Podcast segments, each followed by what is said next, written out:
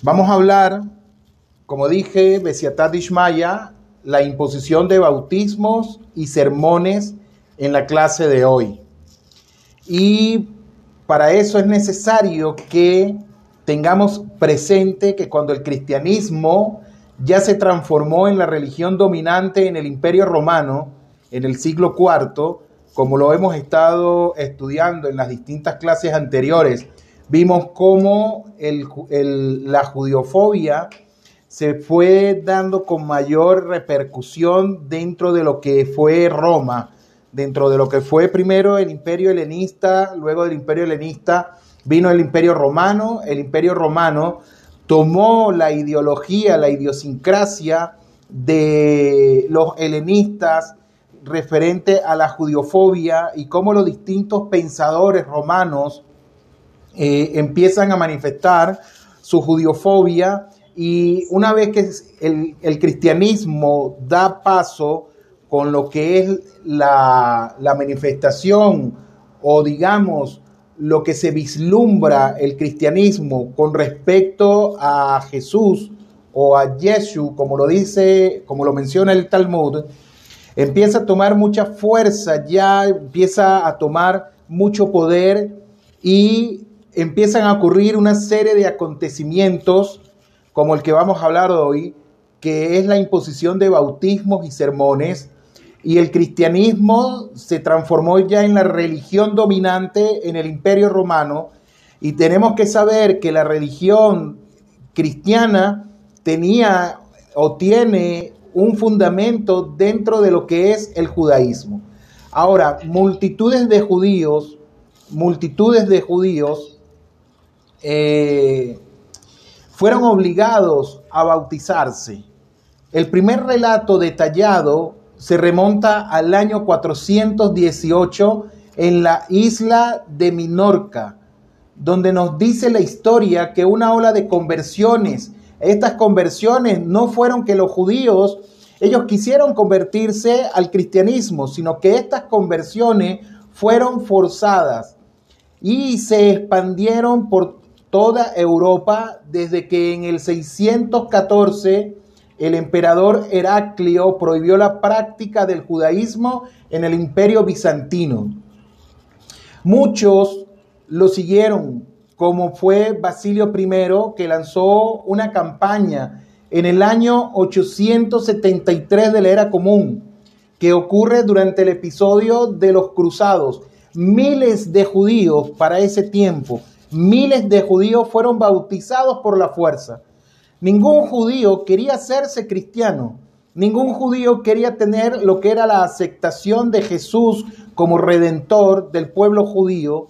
No quería tener esa convicción de que Jesús fuese el Mesías prometido porque no cumplía los requisitos mesiánicos que no solamente muestra la Torá, sino que también habla la tradición oral y en vista de todo eso, estos judíos fueron convertidos, fueron bautizados por la fuerza, especialmente en la región de Rhineland.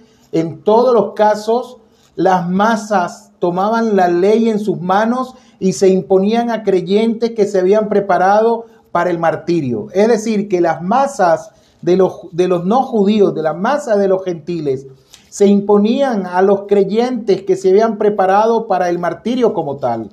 Con toda la posición oficial de la iglesia, tendió a seguir al Papa Gregorio I en el año 540-604, que fue el padre de la iglesia medieval. Y en el sentido del bautismo, que cuando hablamos de bautismo, ellos querían imitar lo que se hace de la tevilá, lo que hace el judío cuando entra a la mikve, cuando está impuro, bien sea porque ha sido valkeri, bien sea porque si es un Cohen tocó un met, tocó un, muerto, tiene que purificarse, entraba a una pileta ritual, o como en Yom Kippur, lo que hacía el Cohen Hagadol, entraban a esa pileta ritual y ya se purificaban. Algo así parecido de la ideología del judaísmo roba el cristianismo, roba el cristianismo de la ideología judía lo que es las purificaciones y ellos lo llaman griegamente bautizó, que es bautismo. Entonces, empiezan a bautizar por la fuerza a todos los judíos, como estábamos, como vimos anteriormente. En el sentido del bautismo no podía ser suministrado por la fuerza. Entonces, el problema era la definición de forzoso. Ahora, a manera de pregunta, ¿acaso incluía el bautismo bajo amenaza de pena de muerte? ¿Será que el bautismo fue obligado por amenaza de pena de muerte? Y la otra pregunta que deberíamos de analizar es, ¿cuán forzoso era el bautismo bajo el temor de castigo a largo plazo con referente al judío? Y de los niños judíos, ¿qué pasaba con, con respecto al bautismo? Por ejemplo, el obispo de Clermont-Ferrand, después de que una horda destruyó la sinagoga de la ciudad, recomendó a los judíos el 14 de mayo del año 576 de era común, dijo lo siguiente, si están dispuestos a creer como yo, convertiros en uno de nuestra feligresía y seré el pastor de ustedes. Pero si no están dispuestos a convertirse al cristianismo, partid de este lugar. Alrededor de 500 judíos de Clermont se convirtieron, tuvieron que convertirse. ¿Por qué? Bajo amenaza de que, como lo vimos en las preguntas anteriores, amenaza tal vez de muerte, amenaza tal vez de castigo, etc. Y hubo celebraciones en la cristiandad. ¿Por qué? Porque los judíos tuvieron que convertirse al cristianismo. Los otros judíos, ¿qué hicieron? Partieron a Marcela.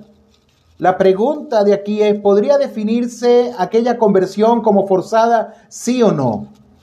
En el año 938 de la era común, el Papa le indicó al arzobispo de Mainz que expulsara a los judíos de su diócesis si se negaban a convertirse voluntariamente. Insistió en que no se aplicara la fuerza. Imagínense ustedes, este papa estaba diciendo, este arzobispo, perdón, el arzobispo de Mainz, él decía, a los judíos no hay que, no hay que obligarlos para que ellos se conviertan al cristianismo. Pero mírense lo que hacía él. Él dijo, si no se convierten, entonces hay que expulsarlos de la tierra. La pregunta es, ¿será que fue bajo amenaza lo que hizo este arzobispo a pesar que él insistía en que no se aplicara la fuerza? ¿Qué piensa usted? ¿Cuál es el razonamiento al que usted está llegando en este momento? ¿Fue una conversión forzada o no lo fue? Hay instancias muy claras, podemos ver que fue una conversión forzada. ¿Por qué? Porque si no se convertían los judíos al cristianismo, si no se iban a, que le hicieran el bautismo, ellos iban a ser, ellos iban a ser despojados de sus tierras, iban a ser expulsados del lugar donde ellos estaban. Dijimos que el otro dilema fueron los casos de niños también. ¿A qué edad podía el bautismo considerarse voluntario y no un gesto comprado por bagatelas. ¿A qué edad se podía a un niño, se le podía a él decir, ¿quieres el bautismo o no lo quieres? El mentado Agobardo en el año 820 de la era común reunió a todos los niños judíos. ¿Y qué hizo cuando reunió a todos los niños judíos? Los bautizó a los que no habían sido alejados a tiempo por sus padres, si se le parecían dispuestos a aceptar el cristianismo. En una de las cláusulas de la constitución o de la constitu, constitutio pro judáis, dice así, perdón, dice de la siguiente manera, constitutio pro judáis, promulgada por papas sucesivos entre el siglo eh, estamos hablando del siglo VI al siglo XIV, eh, perdón, de, ya les digo, del siglo XII, perdón, al siglo XIV, declaraba categóricamente que ningún cristiano debía usar la violencia para forzar judíos al bautismo. Lo que no decía era que debía hacerse en los casos en que la conversión ya había sido impuesta. Estamos viendo aquí que este texto que se, que se, eh, se propuso por los distintos papas entre esos siglos, ellos declararon categóricamente que ningún cristiano debía usar la violencia para forzar judíos al bautismo. Y lo que estamos viendo es que, ¿qué pasó entonces con aquellos judíos, aquellos casos en que la conversión ya había sido impuesta por medio de la violencia, había sido impuesta por medio de amenaza? Si era válida de todos modos o si el judío podía retornar a su fe. ¿Se consideraba ese, ese judío? ¿Se consideraba cristiano o se consideraba judío? ¿Cómo quedaba el estatus de ello? Recordemos que todo esto fue una pantomima que establecieron los papas en esos siglos, en el siglo XII y en el siglo XIV, porque nos habla la historia que la persecución que se hicieron en contra de los judíos fue muy grande sobre todo en España, para que se convirtieran al cristianismo. Y si no se convertían al cristianismo, las manos, los tentáculos de la Inquisición los arropaban y lo destruían a donde ellos llegasen. Ahora la respuesta es que la condena eclesiástica al bautismo forzado no se modificó, pero su actitud respecto de problemas post facto se endureció con el transcurrir de los siglos. En una carta que data del año 1201 de la era común, el Papa Inocencio III estableció que un judío que se sometía al bautismo bajo amenazas, de todos modos había expresado una voluntad de aceptar el sacramento y por ello no le era permitido renunciar a él, al cristianismo, posteriormente. Este papa decía, se considera 100% cristiano a pesar de que se le haya a él obligado a que, se, a que se convirtiera al judaísmo. Para el cristianismo medieval, el retorno a la vieja fe, a lo que era el judaísmo, era una herejía punible con la muerte. Incluso en el año 1747, el Papa XVI decidió que una vez bautizado un niño, aún ilegalmente, debía ser considerado cristiano y educado en consecuencia como tal. Y así ocurrió con las olas de bautismo forzados más tardías en el reino de Nápoles durante la última década del siglo XIII y en España en el año 1391 que comenzó con los desmanes que liderara el archidiácono Ferran Martínez cientos de judíos fueron masacrados y comunidades enteras convertidas por la fuerza. Y su trágica secuela fue el fenómeno de los marranos, una voz peyorativa para denominar a los nuevos cristianos y sus descendientes. Es decir, el judío que se convertía al cristianismo tenía el epónimo de marrano. Ese era el epónimo que se le daban a ellos.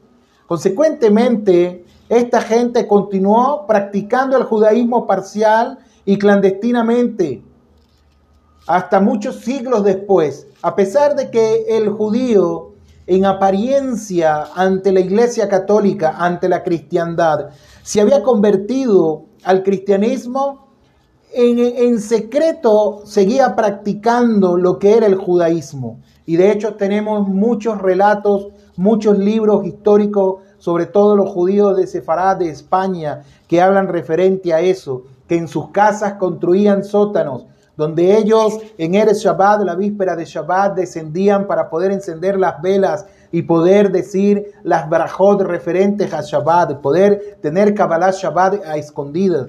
O por ejemplo, cuando llegaba Pesach, donde también celebraban Pesach a escondidas de la iglesia católica, de la cristiandad como tal. Porque si un cristiano lo veía que él estaba cometiendo semejante sacrilegio para la iglesia católica, para el cristianismo, entonces era acusado, era llevado delante de los inquisidores y era torturado.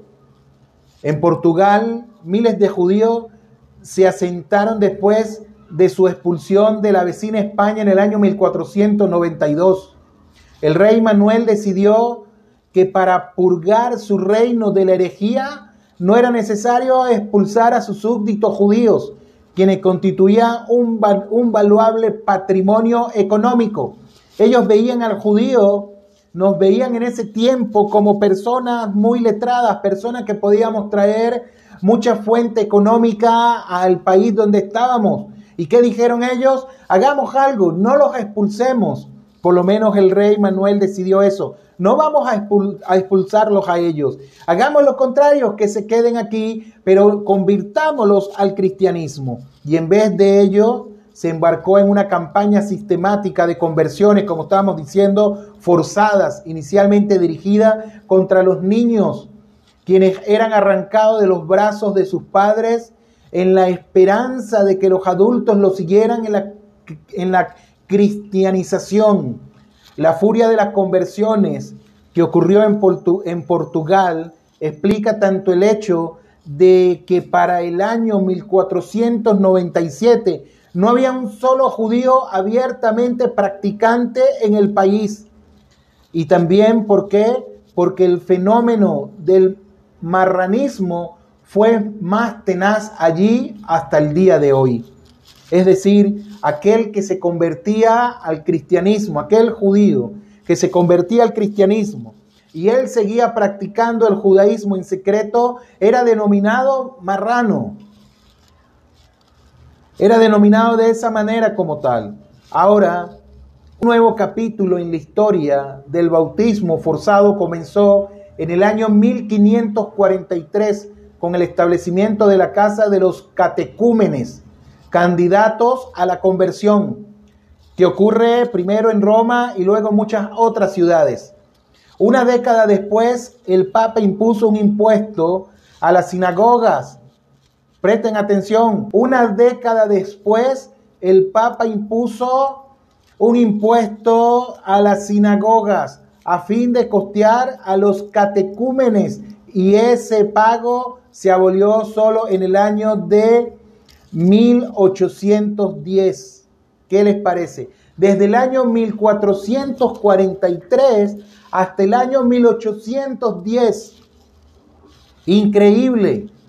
El converso potencial era adoctrinado por 40 días, al cabo de los cuales decidía si convertirse o regresar al gueto, al sitio donde estaba destinado para los judíos donde tenían que vivir, denominado gueto, que es una palabra italiana.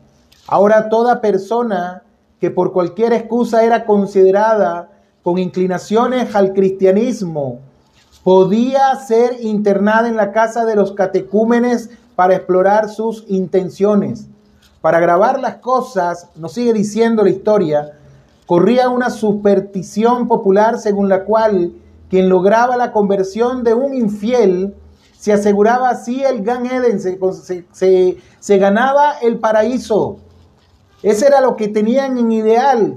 Si un cristiano lograba convertir a un judío a la religión de ellos, al cristianismo, entonces decía, ya me gané el cielo, ya me gané el mundo por venir, ya me gané el paraíso porque hice que un judío se convirtiera al cristianismo. Rabotai, Rabotai.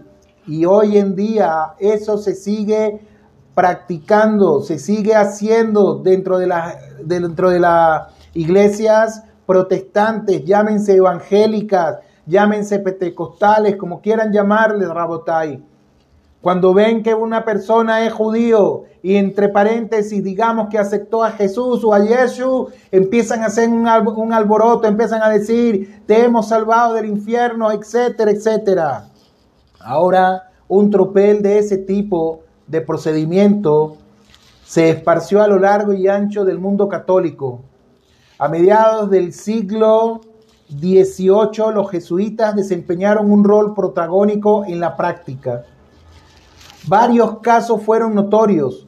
En el año de 1762, una horda se abalanzó sobre el hijo del rabino de Carpentras y lo bautizó en una zanja, por lo que el joven debió abandonar su familia, debió irse del lado de su familia judía. Imagínense ustedes, hijo de un rabino de Carpentras, que hizo una horda de cristianos, lo agarraron, lo metieron en una zanja, lo bautizaron a la fuerza. ¿Y qué tuvo que hacer este hombre, este chico? ¿Qué tuvo que hacer? Tuvo que dejar a su familia, abandonarla. En el año 1783 fueron secuestrados los niños de Racina para ser bautizados y se generó una revuelta en el gueto de Roma.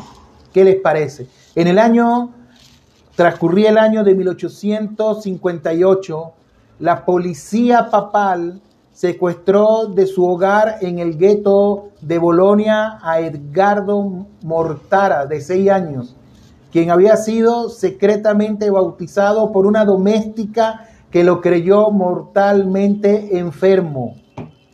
Los Montaras trataron en vano de recuperar a su hijo, y Napoleón III, Cabur y Francisco José estuvieron entre los que protestaron el secuestro. Y Moisés Montefiore viajó hacia dónde? Viajó hacia el Vaticano en un esfuerzo estéril por convencer en ese momento al quien era el Papa de que ordenara la liberación del niño. La fundación de la, de la Alianza Israelita Universal en el año 1860 para defender los derechos civiles de los judíos fue en parte una reacción a este caso. Y el Papa rechazó los pedidos de clemencia y solo en el año 1870, cuando cesó el poder de la policía papal, el niño salió en libertad. Ya no era Edgardo, el joven había decidido adoptar el nombre de Papa Pío. Era un novicio, era un novicio de la orden de los agustinos y un, y un ardiente conversionista. Es decir, él era un perseguidor de los judíos. Imagínense ustedes el lavado de cerebro que le hicieron. Su trágico fin fue que falleció en Bélgica de este niño que lo secuestraron a los seis años. Falleció en Bélgica en el año de 1940, un par de semanas antes de la invasión alemana que le habría impuesto un retorno a su identidad judía. Algo totalmente drabotay, triste, lo que hizo la iglesia, lo que hizo el cristianismo, lo que ha hecho durante todos estos siglos hacia nosotros, hacia los judíos. Durante el segundo cuarto del siglo pasado, del siglo pasado, el imperio ruso instituyó el sistema de los cantonistas, sobre los que hablaremos en otro capítulo de Hashem, y que involucraba el virtual secuestro de niños judíos a fin de hacerlos servir militarmente durante varias décadas con la explícita intención de que abandonaran el judaísmo. ¿Qué les parece eso? Totalmente atroz, Rabotai. Robar niños judíos para meterlos al servicio militar, pero no era para que prestaran el servicio militar como tal. ¿Para qué era entonces la ideología? La ideología era para que se olvidaran del judaísmo, para que se apartaran totalmente de todo lo que sea judaísmo para ellos. En cuanto a la imposición de sermones a los judíos, también fue eh, pionero el mentado Agobardo en su epístola de Batixandis Hebraeis en el año 820. Señala que bajo sus órdenes la creencia de Lyon iba todos los sábados a predicar en las sinagogas con asistencia obligatoria de los judíos.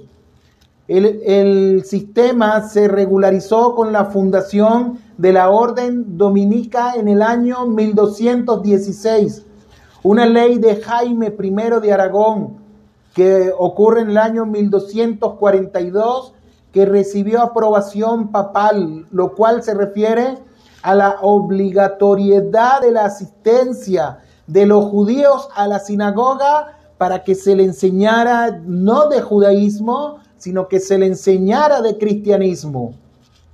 El mismo rey dio la arenga en la sinagoga y en el año 1279 el rey Eduardo I impuso la práctica en Inglaterra. Siglos después encontró, entre otros, los predicadores más destacados a Vicente Ferrer en España y Fra Mateo di Girgenti en Sicilia. Y la práctica se exacerbó a partir de la contrarreforma que vino acompañada por una reacción judiofoba. Totalmente. En Roma, ¿qué ocurrió en Roma? Aquí estamos estudiando historia, que muchos de ustedes, Rabotai, lamentablemente desconocen. Muchos de ustedes no saben que muchos de ustedes que han dejado la creencia del cristianismo, y no estoy hablando mal de las personas, sino lo que hablo y lo rectifico una vez más, lo que estamos hablando es de la idiosincrasia, del espectro de la judiofobia, digamos, de la, del espíritu de la judiofobia que se quedó sembrado dentro del cristianismo y lamentablemente las personas que están ahí de una u otra manera absorbieron esa idiosincrasia y empezó en aquel tiempo una calamidad sobre nosotros y hoy en día lamentablemente se sigue escuchando gran cantidad de cuestiones que no son correctas.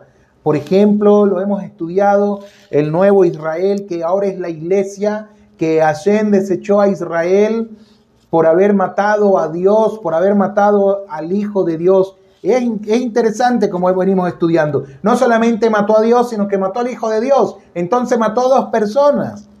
Imagínense ustedes las atrocidades que han hecho sobre nosotros. Entonces, Rabotai, no estamos en contra de las personas que están dentro del cristianismo. Estamos en contra de la ideología que tiene el cristianismo, que va en contra del judaísmo en su totalidad. Y esa abnegación de querer convertir a un judío al cristianismo. Entonces, en Roma, como estamos hablando, 100 judíos y 50 judías debían asistir a una iglesia designada para recibir sermones por la fuerza generalmente de apóstatas que debían ser pagados por la misma comunidad judía. Cuando hablamos de apóstatas, estamos hablando que eran judíos que ellos voluntariamente, voluntariamente aceptaron el cristianismo, por eso son llamados apóstatas. Y estos apóstatas que eran judíos, que es otra rama dentro del judaísmo, que hay judíos que voluntariamente quieren aceptar el cristianismo para la, la alajá, para el código de ley judía, un judío, que, un judío que acepta otra creencia, un judío que acepta a Yeshua como Mesías, o acepta, no sé, a Saibaba, etcétera, acepta otro Dios que no sea el Dios de Abraham, Isaac y Jacob, para nosotros pasa a ser un apóstata. ¿Por qué? Porque libremente él está decidiendo aceptar algo que no está establecido para nosotros. Y en eso Hashem Yidbará fue muy claro. No te inclinarás ante otros dioses, yo soy Hashem tu Elohim, tu Dios único, tu Dios de verdadero. No hay otros dioses, fuera de mí no hay otro Dios. Así dice, dice la Torá. Entonces, estos judíos tenían que ir a la sinagoga, recibir sermones de parte de los judíos que eran apóstatas. Y a pesar de eso, estos mismos judíos que tenían que asistir forzadamente, tenían que pagarle a este judío apóstata. Imagínense ustedes. Consecuentemente, la, supervisión de bedeles con varas aseguraba que nadie se distrajera del sermón que se le estaba dando. Es decir, que si el el judío que estaba ahí estaba pensando en otra cosa, estaba mirando para otro lado, estaba desconcentrado, llegaba un bedel y le daba con una vara para que prestara atención al sermón que se le estaba dando referente al cristianismo. Un personaje llamado Michael de Montaigne registra que en Roma en el año 1581 escuchó un sermón de Andrea del Monte, cuyo lenguaje fue tan brutal, fue tan duro, fue tan fuerte, que los judíos pidieron protección a la curía papal. En el año 1630 los jesuitas iniciaron los sermones en Praga y el emperador Ferdinando II lo instituyó en el auditorio de la Universidad de Viena, a donde debían asistir 200 judíos, una parte fija de los cuales debían ser adolescentes. La imposición de sermones se prolongó por un milenio. Los derogaron la Revolución Francesa y las tropas napoleónicas que fueron difundiendo las ideas revolucionarias por Europa. Y después de la caída de Napoleón se restableció en Italia al regreso el gobierno papal. Un momento. Ok. Después de la caída de Napoleón se restablecieron en Italia el regreso, el gobierno papal.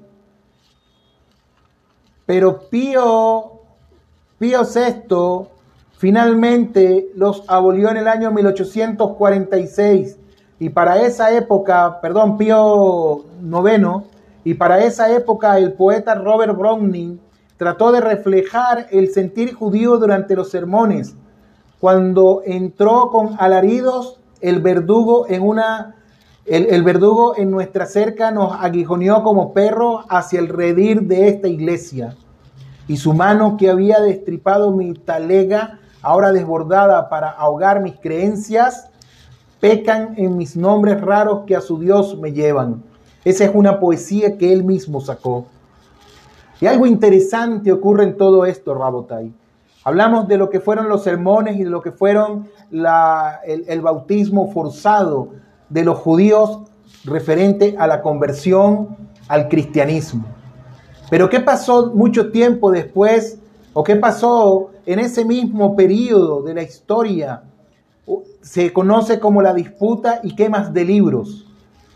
La proposición de la literatura judía, que también era totalmente peligrosa para el cristianismo, comenzó en el siglo XIII como un derivado de la decisión del año 1199 por la que el Papa Inocencio III advirtió a los legos, es decir, a los creyentes del cristianismo, que las escrituras debían quedar bajo interpretación exclusiva de los sacerdotes católicos. ¿Qué les parece? ¿Qué les parece eso?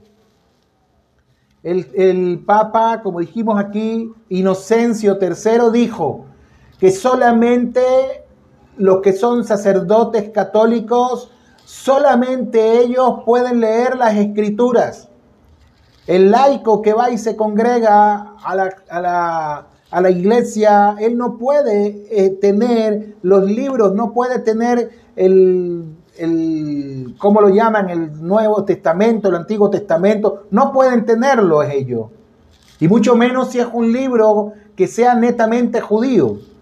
En el año 1236, el apóstata Nicolás Dogni envió desde París un memorándum al Papa Gregorio en el que formulaba 35 cargos contra el Talmud. Presten atención aquí.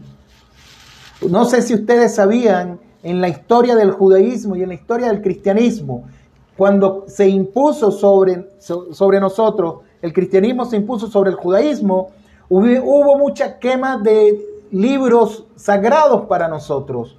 Se quemaron muchos Talmud. Y este Papa, Gregorio, él formuló 35 cargos contra el Talmud que eran blasfemos, que eran antieclesiásticos, etcétera, etcétera, etcétera. Eso era lo que él decía del Talmud, que el Talmud era un libro totalmente blasfemo, que estaba totalmente en contra de la iglesia, que estaba totalmente en contra de Jesús, en contra del cristianismo. El Papa terminó por enviar un resumen de las acusaciones a los eclesiásticos franceses, ordenando que se aprovechara la ausencia de los judíos de sus casas mientras rezaban en las sinagogas y se confiscaran todos sus libros. Imagínense, Así dijo, vayan a las casas de ellos mientras están en la sinagoga, agarren todos los libros que ellos tengan, sáquenlo de sus casas. Eso ocurrió en el mes 3, día 3 del año 1240.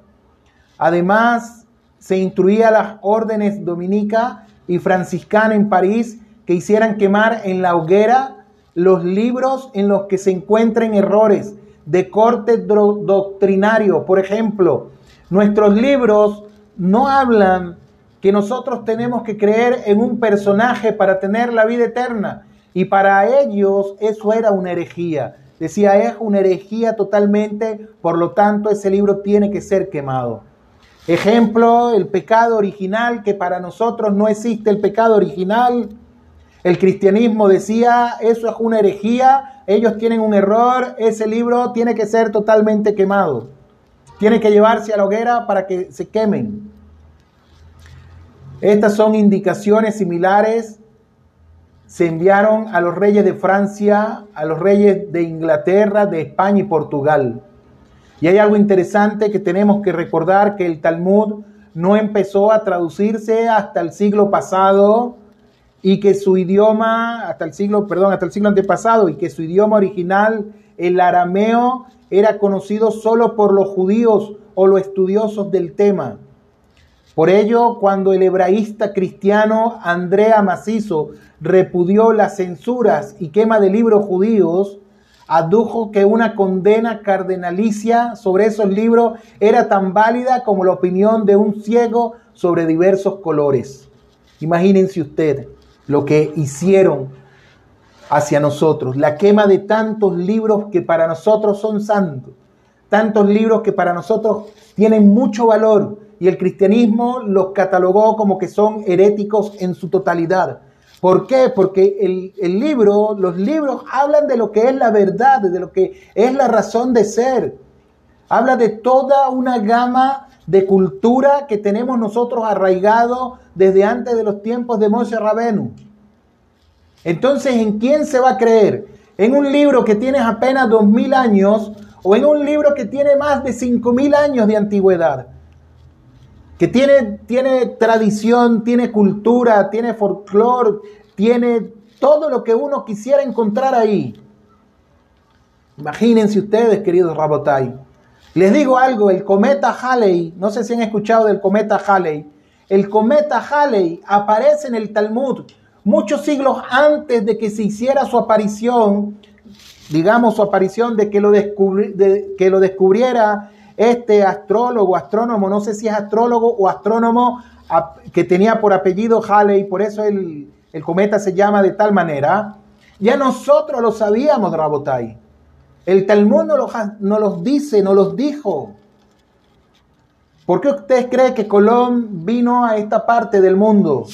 Porque la Torá, el Talmud, hablaba de estas tierras. Él utilizó como pretexto descubrir nuevas tierras para sacar a los judíos que bajo pena de muerte tenían que ser cristianizados, tenían que convertirse al cristianismo. Ya él lo sabía. ¿Por qué? Porque estudiaba el Talmud. Entonces, ¿en quién, ¿en quién creemos? ¿En los libros que tenemos nosotros o en un libro que ha sido dos mil años para acá y tiene muchas variantes, no, tiene muchos errores? Han sacado muchísimos ejemplares de lo que ustedes conocen como el Nuevo Testamento y tiene muchísimos, muchísimos errores, muchísimas discrepancias. Dicen, este es el verdadero, el original, traducido de no sé de dónde. Y sale otro y dice, no, ese no es, este, porque este tiene esto que no dice el otro. Y pare usted de contar, Rabotai. Mientras que nosotros tenemos una sola Torah, Met, una sola Torah de verdad, una sola Torah de seder, de justicia. Y también para los justos entre las naciones creer en esa Torah que Hashem Yitbará nos dio a nosotros. Porque, ¿Saben por qué? Porque Moshe Rabenu, cuando recibió la Torah en el Har Sinai, Moshe Rabenu la enseñó en las 70 lenguas de las naciones. No solamente la enseñó en hebreo, sino las 70 lenguas de las naciones. ¿Saben para qué? Para que en los tiempos del Mashiach ninguno fuera a decir, nosotros no hemos escuchado esa Torah. No escuchamos la Torah de Moshe. Claro que la escucharon, claro que también la recibieron, pero no han querido aceptar Sheba Mitzvot, no han querido aceptar las siete leyes universales sobre ellos como tal. y prefieren seguir creyendo en toda esta parte histórica que estamos hablando, de los distintos concilios de los papas, etcétera, de cómo arremetieron fuertemente hacia nosotros. Entonces, Rabotai, como consecuencia de la circular de Gregorio, de Gregorio IX, también se llevó a cabo la primera disputa religiosa pública entre judíos y cristianos. En París, entre el 25 y el 27 de junio del año 1240, el rabí Yehiel, que debió defender públicamente el Talmud, no logró evitar que un comité inquisitorial lo condenara. Y en junio de 1242, miles de volúmenes del Talmud fueron quemados públicamente. No pudimos hacer nada para que no los quemaran. La práctica fue convirtiéndose en norma de quemar los volúmenes del Talmud y muchos papas posteriores promovieron la quema del Talmud. Otra disputa famosa se efectuó en Barcelona en el año 1263, después de la cual Jaime I de Aragón ordenó a los judíos borrar del Talmud referencias supuestamente anticristianas. Presten atención. Lo vuelvo a repetir. Otra disputa que fue muy famosa se efectuó en Barcelona en el año 1263, después de la cual Jaime I de Aragón ordenó algo que fue totalmente insólito. Él ordenó a los judíos borrar del Talmud referencias supuestamente anticristianas. ¿A quién cree usted que se está refiriendo ahí? Él dijo, tengan sus Talmud, estudienlo, sáquenlo, pero no coloquen nada que hable en contra de Jesús, de Jesús. No coloquen nada de eso. So pena de qué? So pena de quemar sus libros. También la disputa de Tortosa en el año 1413 concluyó restringiendo los estudios de los judíos de Aragón. Dijo, los judíos no van a estudiar más el Talmud. En ningún sentido lo van a estudiar. So pena de muerte para ellos. Entonces, Rabotai, para ir terminando, un nuevo ímpetu se dio a las prohibiciones de libros judíos en 1431, cuando en el concilio de Basilea la burla del Papa Eugenio directamente prohibió a los judíos el estudio del Talmud. Y los ataques contra el Talmud se, se extremaron durante el periodo de la contrarreforma en Italia. Increíble lo que pasó ahí, Drabotay. Todo lo que pasó en ese, en ese acontecimiento, no solamente en contra de los judíos como tal, sino también de los libros sacros para nosotros, de los libros santos para nosotros, Rabotai. Algo totalmente atroz. Queridos Rabotai, desde Hashem seguimos el próximo jueves con más estudios de lo que es la naturaleza de la judiofobia y cómo, cómo el cristianismo la absorbió y cómo el cristianismo lo expele también, incluso muchos siglos después, sigue aconteciendo ante nuestros ojos. Si tienen alguna pregunta. Live streaming.